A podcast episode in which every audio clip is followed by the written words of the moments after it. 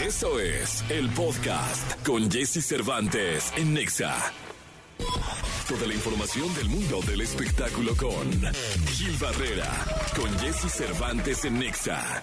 Señoras, señores, Víctor Bien, grítale al hombre espectáculo de México, 14 de noviembre, el querido Gil Gilillo, Gil Gilillo, Gil Gilín, mi querido Gil Gilillo, ¿cómo estás? Ya es 14 de noviembre. Ya, ya estamos a la quincena del mes, ya, en mes y medio se acaba esta madre, no, perdón, este año. Ah, ya, ya. Gilillo, pues ya. en mes y medio, sí, señor. Además, ya, ya está, este, pues, ya las posadas, ya. El mundial, Sí, ya nada, nada, está el mundial, ya casi son los Juegos de México, el mundial, ya. O sea, la verdad es que, este, eh, pues ya se acabó el año. Ya Yo casi. ya estoy haciendo planes para mi cumpleaños, que es en abril. ¿No? Híjole, Gil, es que sí está esto. ¿Dónde vas a pasar Navidad? No sé, pues, oye, y están bien caros los vuelos, mi Jessy, Todo, ¿eh? no, Todo está como que todo el mundo llegó eufórico de, ay, voy a comprar un vuelo. No me importa empeñar mi alma al diablo para poder volar. Ahí está el diablo en chinga, ¿no? El No, no es cierto. Empeña y empeñe almas. el otro sí, ándale, Sí, soltando. no, final no, sí. oye, va, va, pero no te le empeño por aquí y el empeño por acá. No, hombre.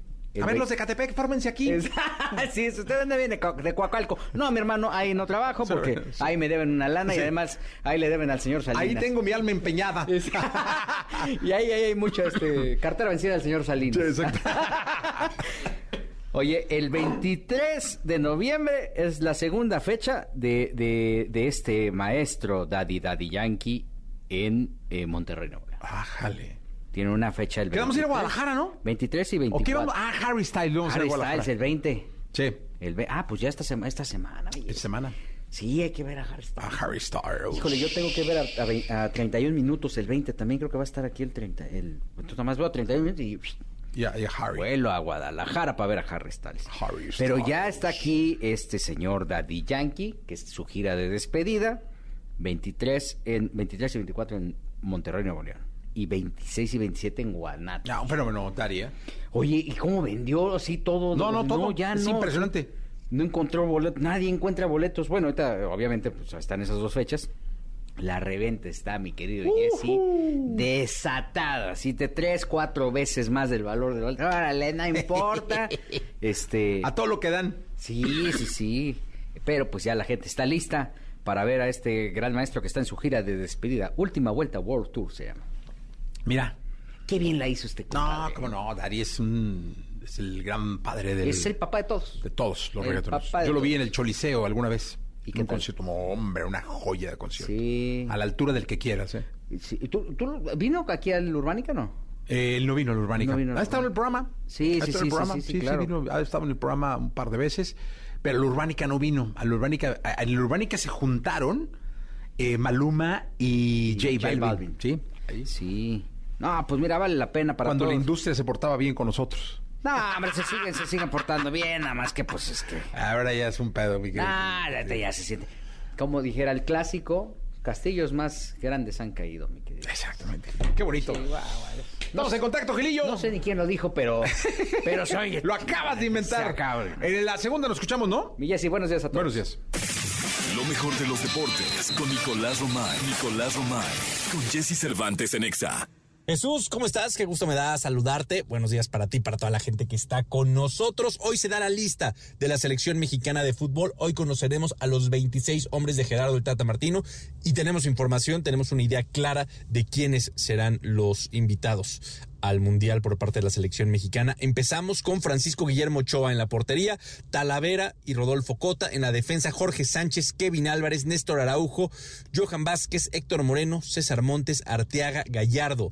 Medio campo, Andrés Guardado, Héctor Herrera, Charlie Rodríguez, Eric Gutiérrez, Luis Chávez, Edson Álvarez, Orbelín Pineda y Luis Romo. Delanteros, el Piojo Alvarado, Alexis Vega, el Chucky Lozano, Uriel Antuna, Henry Martín, Funes Mori y Raúl Alonso Jiménez, que se alcanzaría a recuperar. Todavía fue este fin de semana a, Inglaterra, lo inyectaron, lo valoraron y está listo para estar en la convocatoria con la selección mexicana de fútbol. Las dos bajas que más llaman la atención, Jesús, evidentemente la de Santi Jiménez, el delantero mexicano en mejor momento, está en ritmo, se siente bien, está haciendo goles y la de Diego Laines, que puede ser un poco contrario porque no está tan en ritmo y no está jugando como, como nos gustaría. Sin embargo, vemos que Gerardo Martino llama a muchos jugadores que no están en ritmo, que no están en buen momento y los llaman por el simple hecho de tener jerarquía. Con Diego Laines eso no aplica y se perderá la Copa del Mundo de Qatar. Diego Laines, una baja muy sensible y dolorosa, evidentemente, para, la, para él y para su carrera, ¿no? Y para la selección mexicana, pues también el darnos cuenta que prospectos jóvenes, por lo menos en Qatar, no vamos a tener eh, muchos. Y eso evidentemente pega pensando que el próximo mundial es en México, Estados Unidos y Canadá y que se tiene que llegar con lo mejor disponible. Si ponemos a un análisis, Jesús, ¿cuántos de los jugadores que van a ser titulares en esta Copa del Mundo de Qatar van a llegar todavía en buen nivel a, México, Estados Unidos y, Canadá? Pero bueno, platicamos, Jesús, si me lo permites, eh, de Sergio El Checo Pérez, de todo lo que pasó en la Fórmula 1, en el Gran Premio de Interlagas, porque vaya que hay muchos, pero muchos temas, hay polémica con Max Verstappen y con Checo Pérez. Todo lo que temes preguntar, pero te mueres por saber. Sexo. Sexo. Con Alessia Divari. En Jesse Cervantes en Exa. Ok, lunes 14 de noviembre, fantasías sexuales que a la mayoría les gustaría vivir al menos una vez. ¿Qué es esto, Divari? Ya, ya no sabes ni qué inventar para los lunes, ¿verdad? No.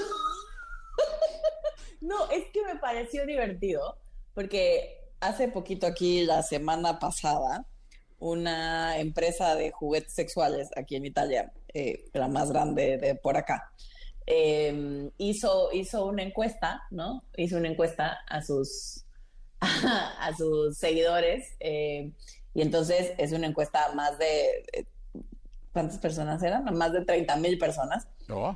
Em, donde ponían como su top, ¿no? Su, lista de em, jerárquicamente como las fantasías que ellos o ellas sienten que, em, que de verdad no les gustaría morirse sin haberlo probado, pues, ¿no? Entonces me pareció divertido para ver si usted, a la gente que nos está escuchando, si, si, si se ve en, esta, en este top 5 o no, o le agregaría o le quitaría o qué harían con este top 5. ¿Cuáles son las, estas cinco fantasías? O sea, para la gente que nos está escuchando, para ti, Jessy.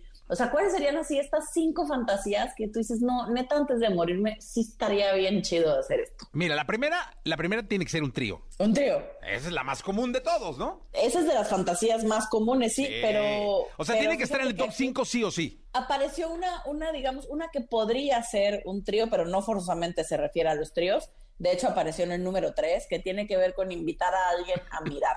Ah, un bullerista. Que esto tiene que ver más con un juego que se llama Cook Holding o Cornudos, em, donde invitas. Em, ah, o sea, eh, eh, pones a la esposa o al esposo a tener relaciones y, la esposa o el esposo ve. Mira. ¡Ojo! No, qué, avanzados los vatos. No, no, no, no. Tú estás re heavy. Entonces, esa de hecho aparecía en la número 3. La número 1 está muy simpática porque la número 1 aquí salió que es disfrazarse de un personaje. No, hombre, no sea, mal. ¿Dónde hicieron eso? De la Mujer Maravilla o de Superman. Te digo que aquí en Italia en una, es una empresa que vende juguetes sexuales, la más grande de acá. Mal. Dime cómo se llama para quemarlos ahorita. ¿Cómo es? Va a ser la número uno. Disfrazarse. Esa, esa salió como el número uno, pero pues no es culpa de ellos. O sea, eso, Yo me río, ¿no? En Italia. En Italia, sí, sí. No, está re lejos. No, aquí es más cachondón, más al grano. Pero a mí, sí estarían, en mi top 5 sí está. No estaría en el lugar número uno, pero en mi top 5 sí. Una cosa divertida de disfraces, sí, ¿por qué no? A ti, es que tú una vez te disfrazaste, ¿no? De enfermera o algo así nos dijiste. Sí, sí, yo una vez me disfracé, muchachos. ¿De qué de enfermera, muy no? divertido. Sí, de enfermera. Yo me hubiera reído, super, más no Súper cliché, así. Súper cliché, pero estuvo muy divertido. O sea, nada más de verte salir, hombre, la risa.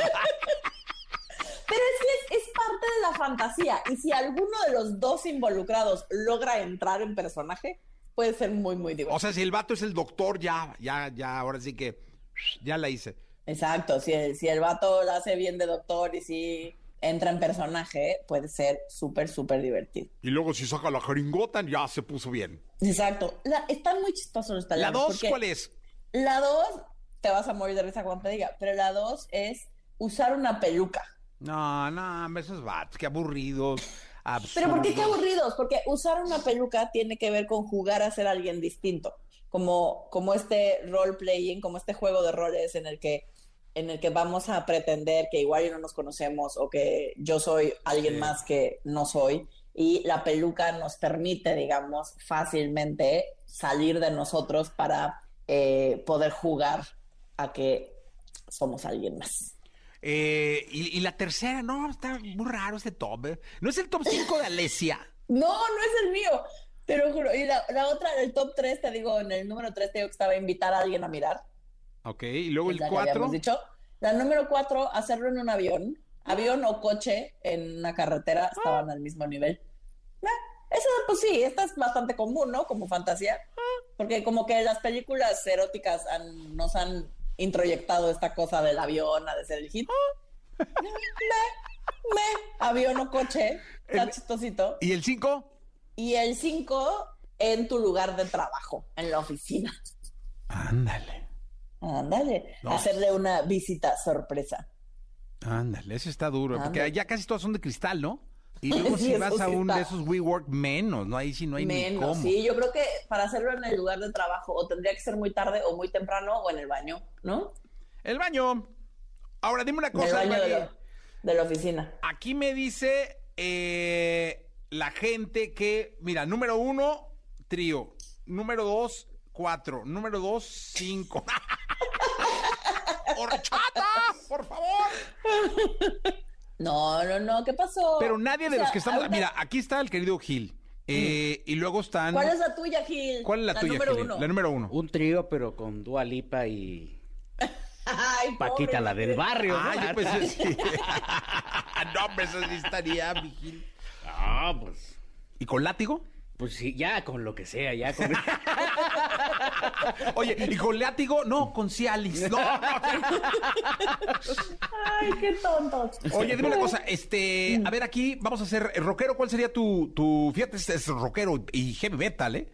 A ver, metalero, fantasía número o sea, uno. es así, ¡uh! Hola. Eh, pues igual un trío. Trío, ¿ves? Es que el trío, la Ay, qué productora... fresa, solo porque uno ya dijo trío, todos. productora. Ay, sí, yo tengo la Ay, misma. ay, ay, no quiere la productora, venga, En la playa. En la playa. En la playa. No, ese es- Entra eh, arena hasta por donde no, mija. eh, eh, in- incluye exfoliación eso. Exacto, sí, terrible. Sí, el trío, yo creo. el trío, el trío, ahí El está. trío. También con Dua Lipa y Paquita. ¡Ay, falta Joss! Yo pensé que Joss no tenía fantasías porque como tiene cinco años de novia, ya se va a casar. Pero no, sí. Yo creo que el disfraz. ¿El disfraz? ¿Ves? Es de mi equipo el disfraz. Ahora lo entiendo. ñoñas. Ahora Ay, entiendo ñoña. todo. Oye, pero- la que lo quiere hacer en la playa. Oye, pero la, la sexóloga no- de ñoña no tiene No, nada. hombre, no. No, no, no. Sí, desde que anduvimos con el del FBI para acá, uh, cambiamos de estándares durísimo, mi querido. Angelillo. Habrá que- que saber de qué es el disfraz, porque... Sí. Sí, ya, de enfermera. De Joss Ese no ya, dijo, pues, ¿ah? habría que vivir de, habría que vivir otra fantasía de Lolita, pero ya no tengo la edad, muchachos, para No. ser Lolita. Por eso ya linda. entrar en fantasía. ¿De qué sería el disfraz? Pregúntenle aquí a, a- a la niña Joss. Así como Batman o algo así. Ah, Batichica. No, Batman, no. Batichica. Batichica. De Gatúbela y. Batman, ¿ok? Gatúbela, Gatúbela. En el trabajo, imagínate qué, qué bueno que no trabajan en la mañanera, si no, imagínate. Uy, ahí, ni, atrás de la mampara. Sí. En un silencio. Sí. Siempre hay oportunidad, siempre hay oportunidad. Gracias, Divari. Les mando un beso. Hasta Abrazote. luego, gracias. Bueno, pues ahí está Alessia Divari. Vamos a continuar con este programa. ¿Te has preguntado por qué queremos una cosa y nuestro cerebro indica otra? La respuesta nos la da Eduardo Calixto, aquí en Jesse Cervantes en Nexa. Bien, tenemos ahora a nuestro queridísimo doctor Eduardo Calixto, al cual le saludo con cariño. Doctor, ¿cómo estás? Muy bien, querido Jesse, muy buenos días. Aquí arrancando la semana, feliz de poder platicar contigo con todos nuestros amigos. Gracias, doctor, por estar acá. Vamos a hablar del arrepentimiento, pero vamos a hablar de los dos tipos de arrepentimiento. ¿Qué te parece? Se Oye, contra... yo te pregunto, querido amigo, Sí. ¿tú te has arrepentido alguna vez de haber hecho algo o haber dejado ir algo? No, hombre, un día sí y un día no. y tengo que decirte que así como lo acabamos de describir, todos tenemos ese tipo de arrepentimiento. El arrepentimiento está atrás, imagínense nada más con esto, queridos amigos de EXA, de que una persona pueda afrontar excelentemente el estrés y si no lo hacemos adecuadamente nos puede llevar hasta, por ejemplo, aspectos depresivos o padecer depresión. Hay un estudio recientemente publicado, mi querido, en octubre, o sea, acaba de salir este estudio en la revista Science Advances de este año, en donde dice que el cerebro activa de manera distinta partes distintas anatómicas cuando nos arrepentimos por algo que pudo haber, pudo haber sido y no lo quisimos tomar. Ah, con respecto a aquellas cosas que sucedieron, y digo, oh, y, las, y por momentos hasta las tengo que, que seguir padeciendo. Resulta nada más en, este punto, querido Jessy, que pues de acuerdo a la naturaleza de por qué se dieron las cosas, el cerebro va creando series de, núcleos cerebrales, mi querido Jessy, queridos amigos de Y nos damos cuenta que las malas decisiones de invertir nuestros, nuestros recursos intelectuales, materiales, sentimentales, el cerebro los va, digamos, separando y, y apunta dos cosas. Uno, hay un arrepentimiento de aquellas oportunidades que dejamos ir y que quisimos que se presentaran y no sucedieron. Ese arrepentimiento es el que dijo, no pude, pero quise.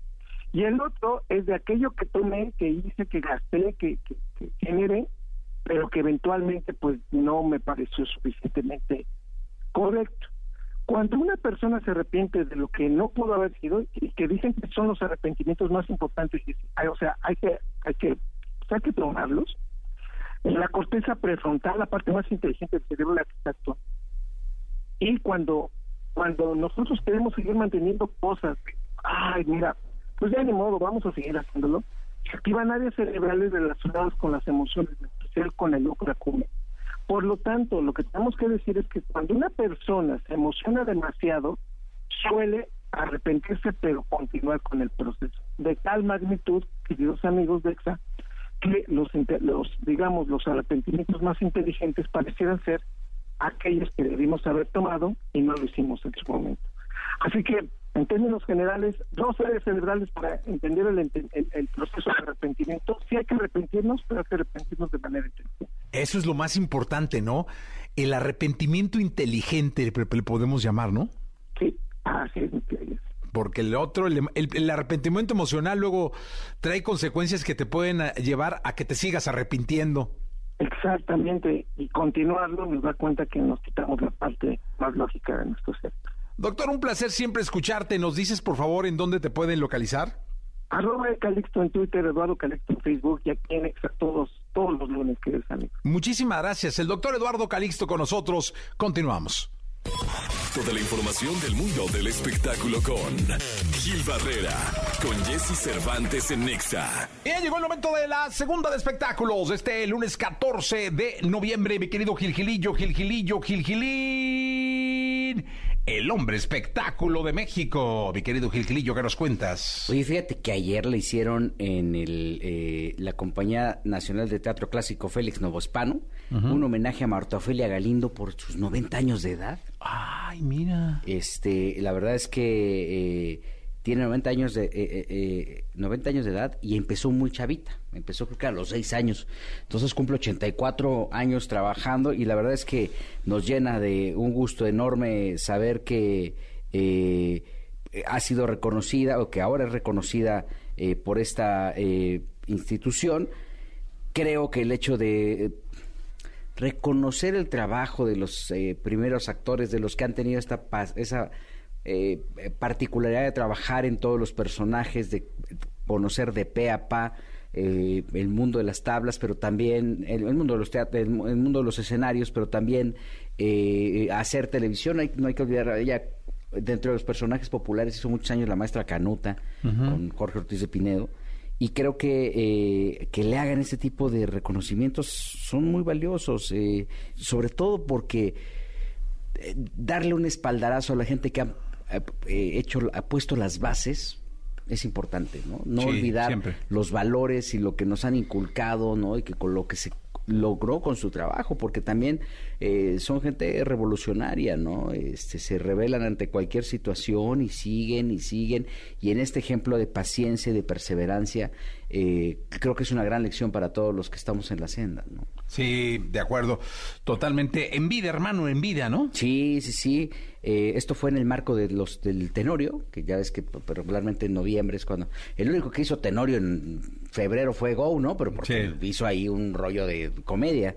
Pero en el marco de los, eh, de los Tenorios, el que presentaron ayer en el Teatro de la Ciudad, Esperanza Iris, pues fue dedicado eh, para la trayectoria de Marta Ofelia Galindo, 90 años de edad, 86 en el teatro, creo que vale la pena este, hacer un reconocimiento y frenar y darse cuenta del valor que ella, que ella que tiene para la industria del entretenimiento. No, pues este, le mandamos un abrazo y todo nuestro cariño, mi querido Gil Gilillo. Sí, sí, sí, la verdad es que sí, vale la pena y qué bueno que, que se estén frenando para eh, hacer este tipo de reconocimientos.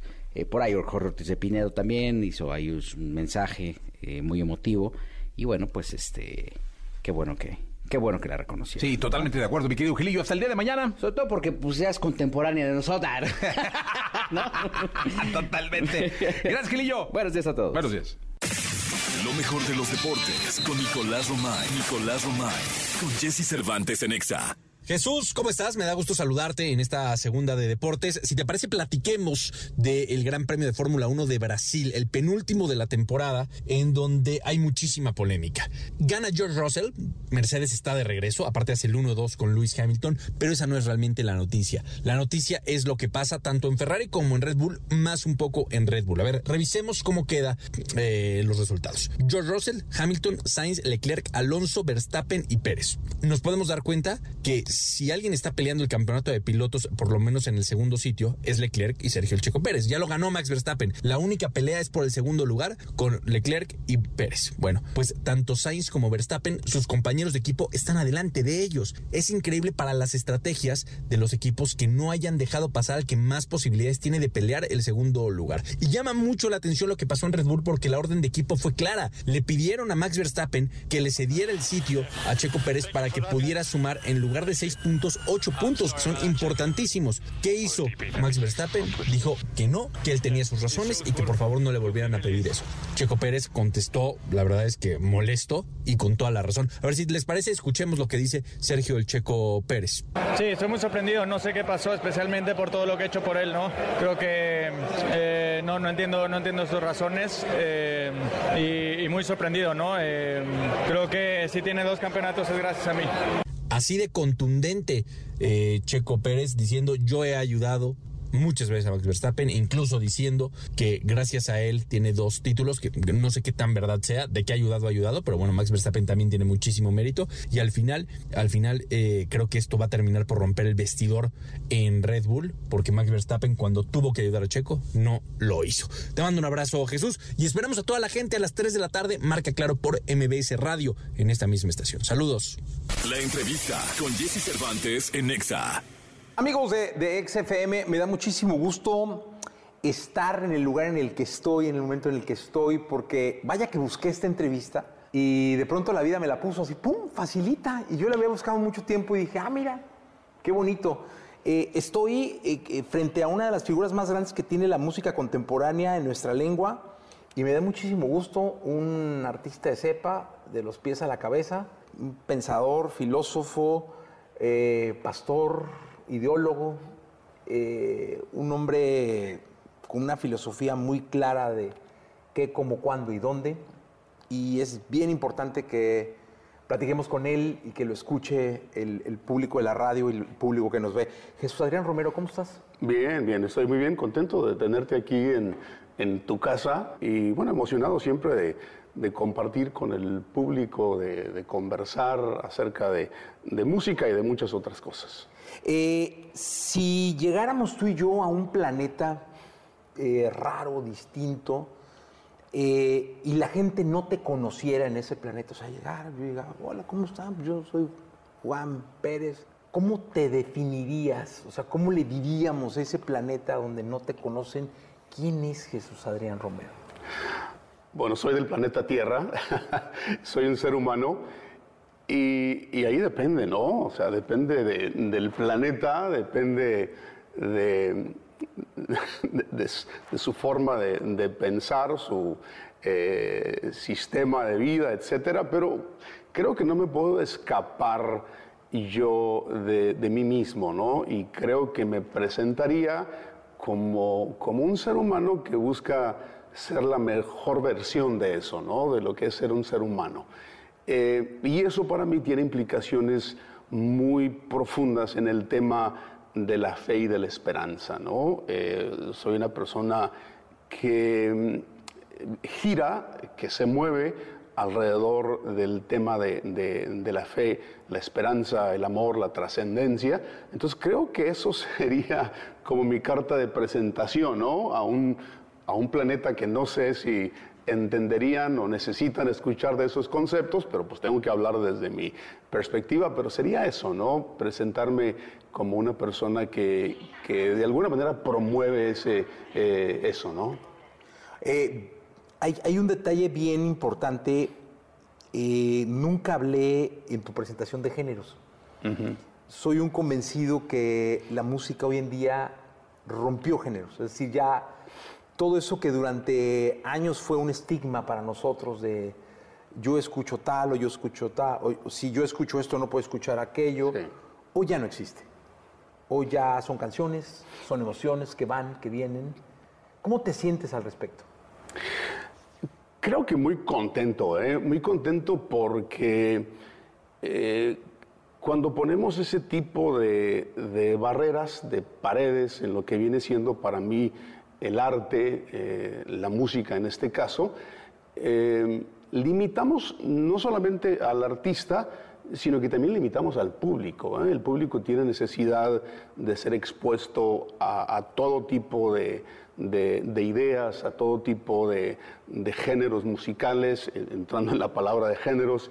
Entonces creo que le, hacemos un daño a la gente, porque al final de todo, eh, como seres humanos, eh, en nuestra casa, lo que vivimos nosotros como familia, participamos en todas las cosas, ¿no? O sea, por ejemplo, hablando del tema de la fe, eh, y específicamente en México, creo que el 95% del público mexicano eh, tiene alguna creencia espiritual o religiosa. Entonces, quitar ese elemento de- del arte o de la música es privarlos de algo con lo que viven prácticamente todos los días, ¿no?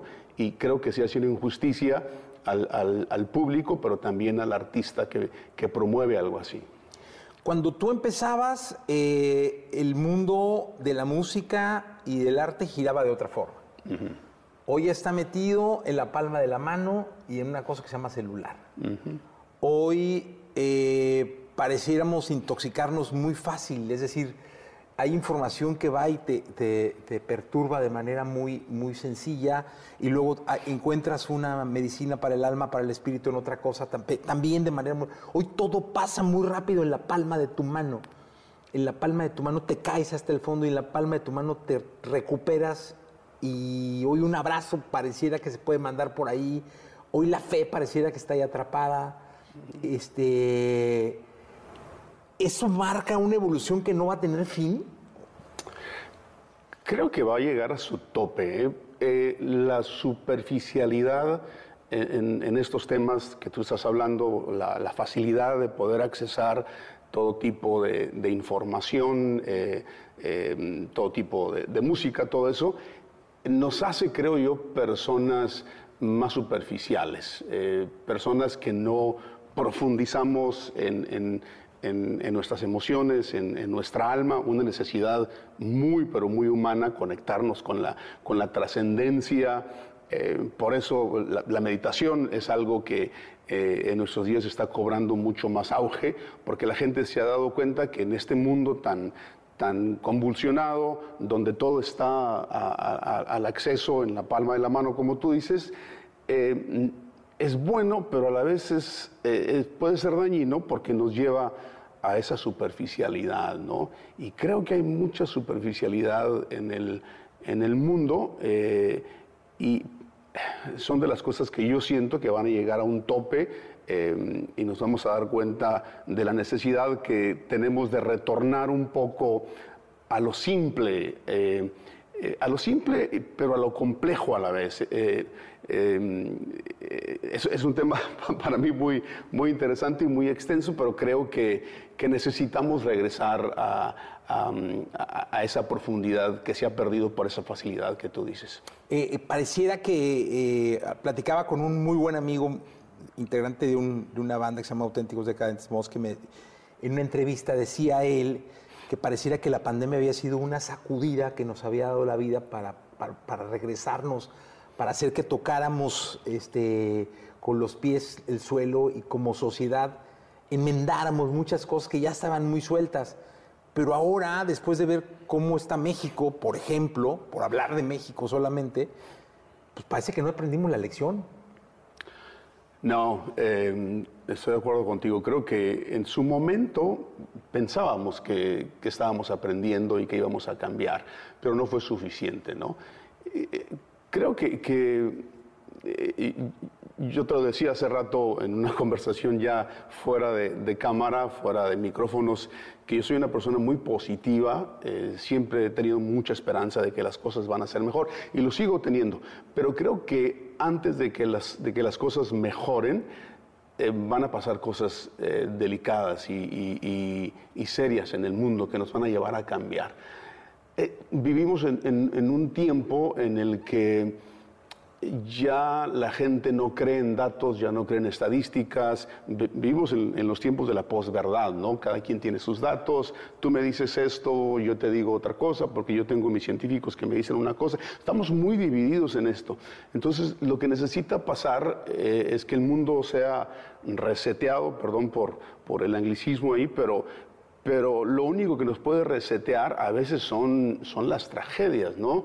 Tú te has de acordar del último eh, terremoto en la Ciudad de México, ver a la gente unida, cantando Cielito Lindo entre los escombros y rescatando a los, a los que estaban bajo, bajo los escombros. Creo que las tragedias, los accidentes, las cosas de esa naturaleza, aunque en su momento son, son dolorosas, nos, nos ayudan, ¿no? nos sacan de, de- ese estado eh, de zombies en el que estamos viviendo. Y yo siento, a pesar de ser una persona con, con mucha esperanza, de que vienen cosas difíciles ¿eh? para, para el mundo. No soy profeta, pero, pero siento eso como que, que algo, algo, algo va a pasar, pero que al final nos, nos, realmente nos va a sacudir y nos va a hacer personas distintas. Y cuando estoy en, el programa y trato de hablar, hablarle al público con una frase, con un mensaje, con una entrevista acerca de- de Dios, de inmediato me cae el 20 y, y no sé por qué siempre vienen a mi mente que cada quien puede tener su Dios, es decir, que no tiene que ser tu Dios, el mío o el tuyo, o sea, lo importante es la fe con la que veas a ese ícono, ese ídolo que tengas. Cu- ¿Cuál es el Dios que ha iluminado o que ha eh, marcado tu vida? Mira, eh, creo que tenemos diferentes versiones ¿no? de, de Dios, diferentes perspectivas acerca de Dios. Y, y esas versiones, esas perspectivas tienen que ver con nuestra educación, el lugar donde nacimos, donde crecimos, la religión de nuestras, nuestros padres, etcétera, ¿no? Entonces tenemos divers- diferentes versiones de parte eh, acerca de Dios. Para mí, la, la versión a la que yo me, me apego es una versión muy cerca de lo que fue Jesús cuando estuvo aquí en la tierra. Eh, una persona que mm, predicaba eh, el amor, que predicaba la justicia, eh, la paciencia, todas estas virtudes eh, que en la actualidad son vistas como negativas, ¿no? Si alguien, eh, por ejemplo, perdona, se le ve como débil, ¿no? No perdones, te hicieron esto, no, no, no debes de perdonar. O una persona que decide actuar con humildad en medio de una situación en la que pudiera estar en competencia con los demás y reconoce a los demás eh, como parte de lo que logró, eh, eso es humildad. Entonces, hay, hay muchas características eh, o virtudes humanas que Jesús para mí ejemplificó y comunicó que eso para mí es, es lo divino o eso es Dios. Entonces cada vez que me encuentro con una persona que, que, que, sonríe, que me trata con amor, que busca la justicia, que busca el bien para los demás, siento que estoy hablando con una persona que de alguna manera está impregnada de Dios. Y cuando te acercas a alguien, lo opuesto, ¿no? Que promueve el odio, la violencia o la injusticia, dices, pues creo que me estoy alejando de lo que es Dios, ¿no? ¿Cómo? Hay, un detalle que me... Tienes canciones bellísimas. Y hay una duda que me surge en torno a, esta capacidad creativa que tienen ustedes para, con inspiración, eh, hacer que la gente pues, se, se, haga una vida. ¿Por qué no decirlo así? Porque, por ejemplo, yo venía con un compañero extraordinario, Abraham, en el coche en la Ciudad de México, que el tráfico es terrible, nos echamos una hora escuchando tu música, y él es súper fan, además que eh, sigue eh, todo, toda tu trayectoria, uh -huh. y me explicaba cada canción. Y cada canción me explicaba con el momento de su vida que había vivido en esa canción. Uh -huh. Yo decía, qué bárbaro, o sea, están marcando la vida de la gente con las canciones. Pero ¿cuál es el proceso con, la que, con el que Jesús Adrián Romero hace una canción? Que debe ser muy distinto al que, que pudiera hacerlo, no sé, Alcatraz, cualquier otro compositor, Arjona o qué sé yo. ¿Cómo, cómo, cómo llegas a tus obras? ¿Cómo, las, cómo las, las pones en la gente? ¿Cuál es el proceso?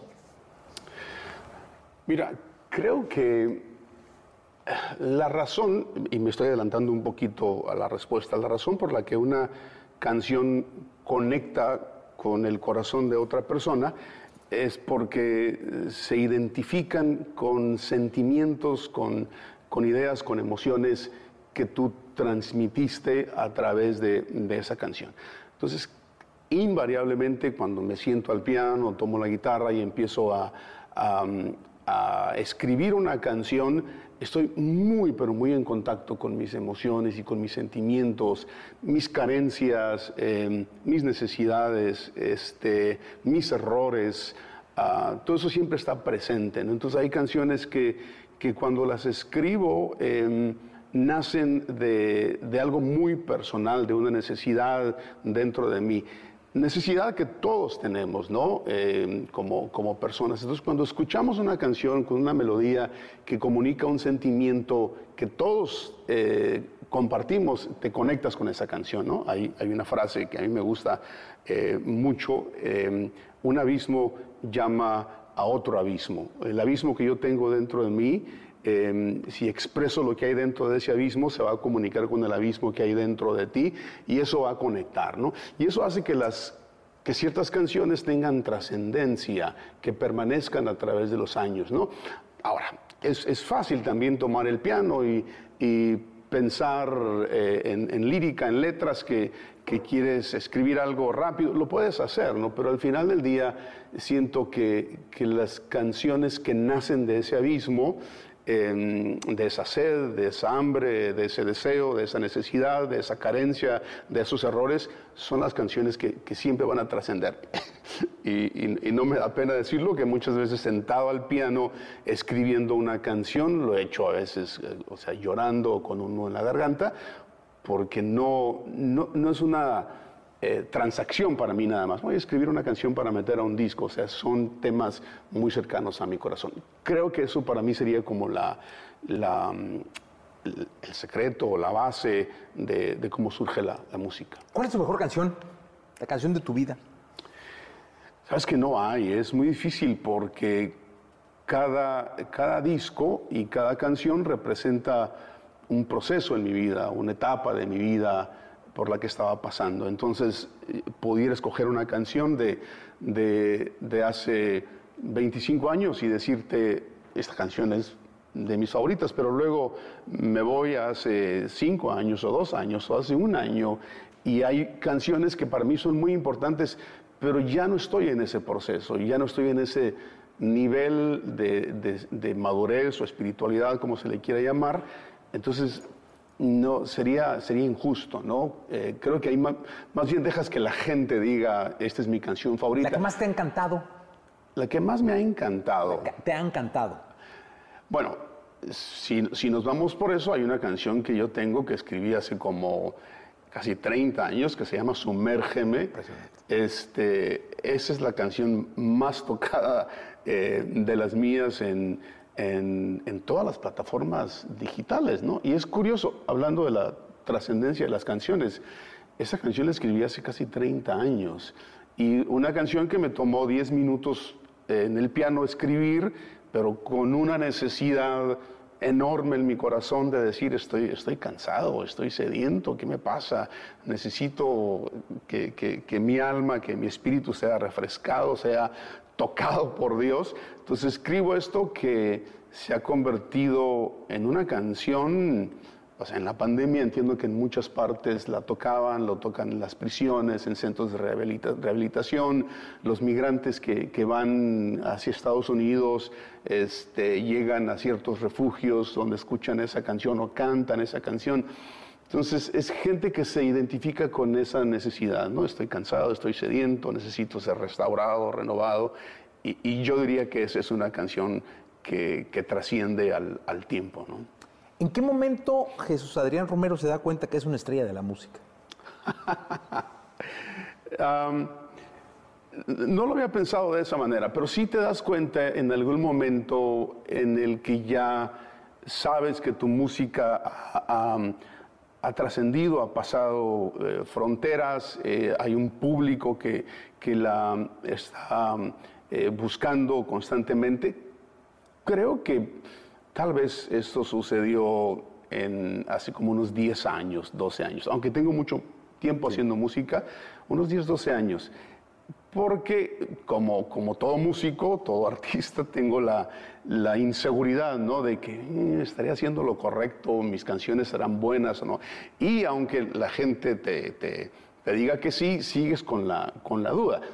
Así somos los seres humanos, ¿no? Escribes un, escribes un post este, y tienes eh, 100 comentarios y te enfocas en el comentario negativo, ¿no? En vez de enfocarte en los 99 positivos. Entonces creo que me tomó un tiempo a mí para reconocer, creo que, que esto eh, está bien y, y la gente responde y le gusta y, y- y bueno, eh, el, el ejemplo que dábamos ahorita de esta canción y la, la trascendencia de, eh, de muchas canciones, pues hablan de, de eso que tú dices de, de estrella, ¿no?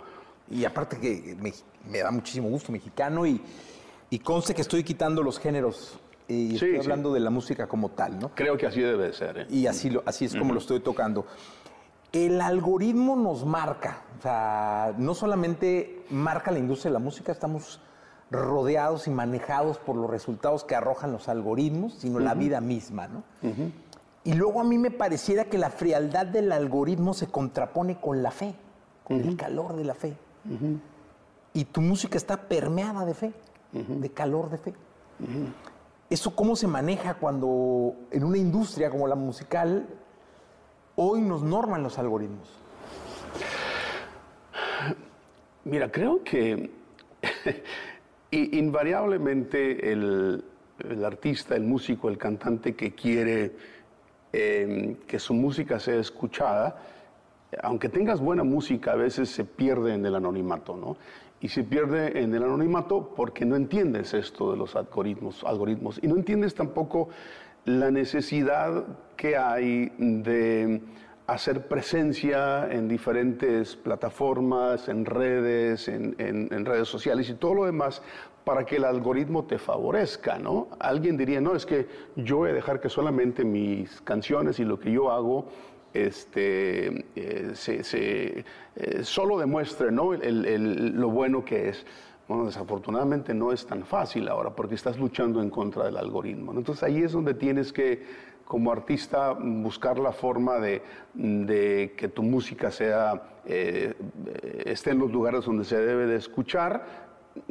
Y obviamente si hay, si hay música que no va a trascender, va a tener lo que en México llamamos llam- llamarada de petate, ¿no? Algo que gusta de repente y después ya no hay este, eh, más después de eso. Pero yo diría que se tiene que eh, buscar la forma de, de- de entrar en los diferentes lugares. Ahora, porque a mí no me tocó vivirlo cuando empecé con la música. Cuando yo empecé con la música era grabar un cassette y alguien se lo regalaba a alguien más y lo recomendaban por acá y por allá y la gente lo empezaba a comprar, pero ahora las cosas son, son diferentes. Cuando de pronto Jesús Adrián Romero está en una fiesta con su familia, tranquilo, una novela a la que te inviten. Ajá. Conste que uso mucho la imaginación porque yo soy un convencido de que la radio es imaginación, ¿no? Entonces estás ahí, tras, empieza el reggaetón. Este. Mueves un poco la cabeza. ¿Qué pasa? Sí, claro, sí, por supuesto. Acabo de estar en una boda el fin de semana pasado y había gente bailando al ritmo de, de reggaetón y muchos otros eh, ritmos, ¿no? Y sí, este, eh, muevo la cabeza, a veces bailo con mi esposa. Eh, creo que es parte de la necesidad humana, ¿no? De- de escaparte por un momento de los problemas que puedes tener en la vida y que una canción te lleve en un viaje, ¿no? Y, y a veces el, eh, el meterte a, la pista a bailar, como ves a mucha gente, es como, como su manera de, de escapar, de divertirse por un momento. Entonces, sí, claro, lo, lo hago, por supuesto. ¿Qué, qué- qué- qué tan bo- bocanadas de oxígeno son los conciertos para, para un artista como Jesús Adrián? O sea, las giras, el, el contacto visual y emocional con el público que puedes ver desde un escenario, llorar, cantar y demás.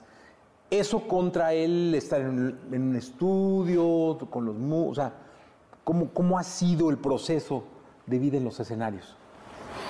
Sí, mira, creo que el, el- el escenario y el tener a- al público coreando las canciones, cantando contigo, verlos llorar, este, viene siendo la, la mejor retroalimentación eh, que puedes tener y hasta cierto punto el pago que tienes de lo que, de lo que hiciste, ¿no? Porque empezaste una canción en el piano y, estuviste trabajando en ella, cambiando algunas cosas, y luego eh, entras al, al tema de los arreglos, y luego el estudio, y luego lanzar la canción y todo. y todo ese proceso es, es, puede ser mecánico, ¿no? Puede ser eh, desconectado de las emociones. Estoy hablando de los procesos de, grabar y todo lo demás.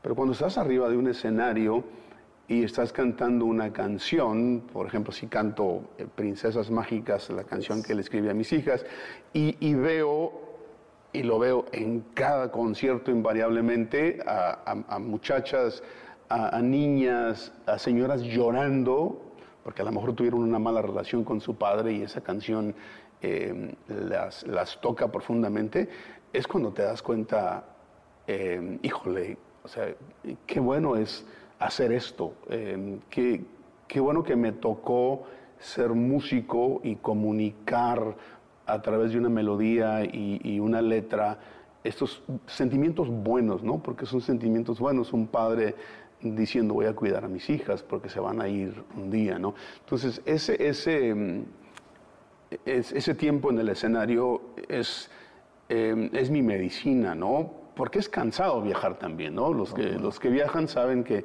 especialmente cuando tienes giras donde viajas todo el día para llegar a un país y el día siguiente tienes que levantar para ir a otra ciudad y otra ciudad, todo eso es muy cansado y eh, subir al escenario es, es la medicina, es lo que te da fuerzas, te renueva.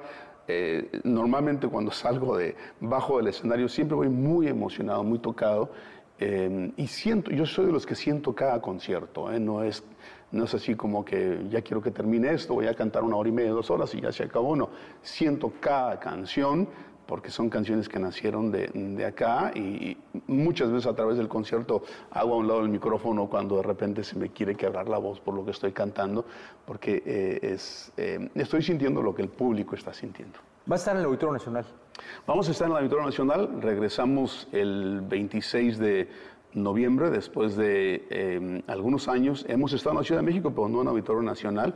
Entonces estamos muy contentos de, de- de regresar a ese, ese recinto que es muy importante para, para todo músico mexicano y extranjero también. Es él más, ¿no? Sí, sí, Digo, totalmente. al menos de, del mundo de habla hispana es in- increíble. ¿Y cómo es un concierto de Jesús Adrián Romero? Cuéntale al público. O sea, llega y qué, qué es lo que es que esa celebración. Yo, yo me lo imagino como una gran. Tengo que ir a verte. Me imagino que es una gran celebración. Sí, creo que mis, mis conciertos, en- o sea, hay celebración a través de muchas canciones, pero hay mucha reflexión, ¿eh? Son... Muy necesario hoy en día, ¿eh? Sí, sí. Este, de hecho, una vez tuve un concierto, no me acuerdo en qué país, pero tuve un concierto en el que quise, quise probar algo. Dije, voy a hablar menos en este concierto. Eh, y estuve cantando nada más y decía una que otra cosa antes de, de la canción. Y mucha gente se quejó después de eso en, en, en, las redes, que sí, ¿por qué no hablé? Que sí, ¿qué me pasó? Que van a escucharme hablar.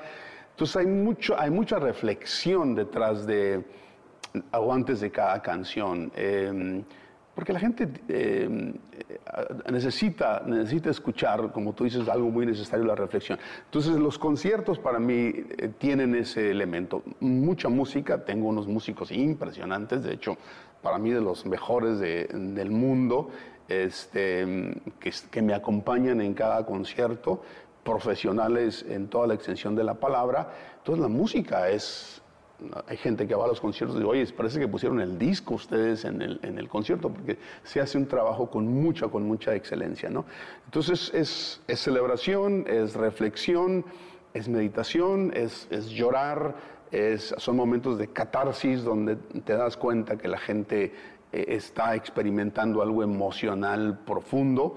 Eh, y obviamente son conciertos en los que hay un, todo una programación de videos, de, imágenes, de luces, todo eso es parte de, de, del concierto porque estamos conscientes de que la gente ahora es muy audiovisual y, y, y tienen todo la necesidad de, verlo todo de esa manera. Yo creo que hoy estamos en, en el universo de las experiencias, ¿no? Totalmente. Vamos y, y, queremos no solamente ir a escuchar una canción, sino a vivir una experiencia dentro uh -huh. de, sí. de, un show por el cual pagamos, que eso es importantísimo. ¿no? Sí. Estás pagando por algo que te va a retroalimentar. Si estuviéramos en el Auditorio Nacional enfrente y tuvieras a todo México aquí, todo el país, uh -huh. como está ahorita, ahorita, 26, pero todo México, ¿no? ¿Qué canción le dedicarías y qué le dirías? ¿Qué preámbulo usarías para dejar la canción para todo México? Mira, va a sonar como, como un comercial, pero, no, no es. Eh, el último sencillo que acabamos de, de, sacar se llama A Vivir. Es, es un dueto con, con, un pianista... Extraordinario. Sí, de los, de los mejores, siendo, siendo el mejor del mundo, ¿no? Eh, es un dueto con el que se llama Vivir y que eh, aquí lo escribí. Estaba sentado ahí y Molina estaba sentado en el piano de este lado. Y, y escribí esa canción que expresa mi deseo eh, para cada concierto. Ese descanso en tu viaje quisiera ser y la palabra que te calma quisiera tener. Eh, esa luz en la, penumbra, en la penumbra que te invite a vivir, etcétera. Mi deseo siempre es que cuando me subo al escenario, la gente encuentre ciertas respuestas, la gente encuentre consuelo, la gente se reconcilie si tienen problemas eh, eh, como familia, etc. Entonces es eso, invitar a la gente a vivir, soplar vida, soplar esperanza. Entonces eso sería lo que trataría de comunicar eh, a, a, todo, a todo México, ¿no? a todo mundo que escucha ¿Cómo me gustaría que, que, una palabra mía te trajera consuelo, una melodía, una canción, te, te trajera algo de, de, paz y de consuelo? Muchas gracias por estar en EXA. Gracias a ti, gracias a ti, de un placer de... tenerte. No, igualmente. Espero que no sea la última entrevista. No, claro que no. La última charla. Muchas gracias. gracias a todos los que hicieron posible esta entrevista. Eh, Jesús Adrián Romero, Auditorio Nacional, 26 de noviembre. 26 de noviembre. No se lo pierdan. Gracias. Escuchaste el podcast de Jesse Cervantes en EXA.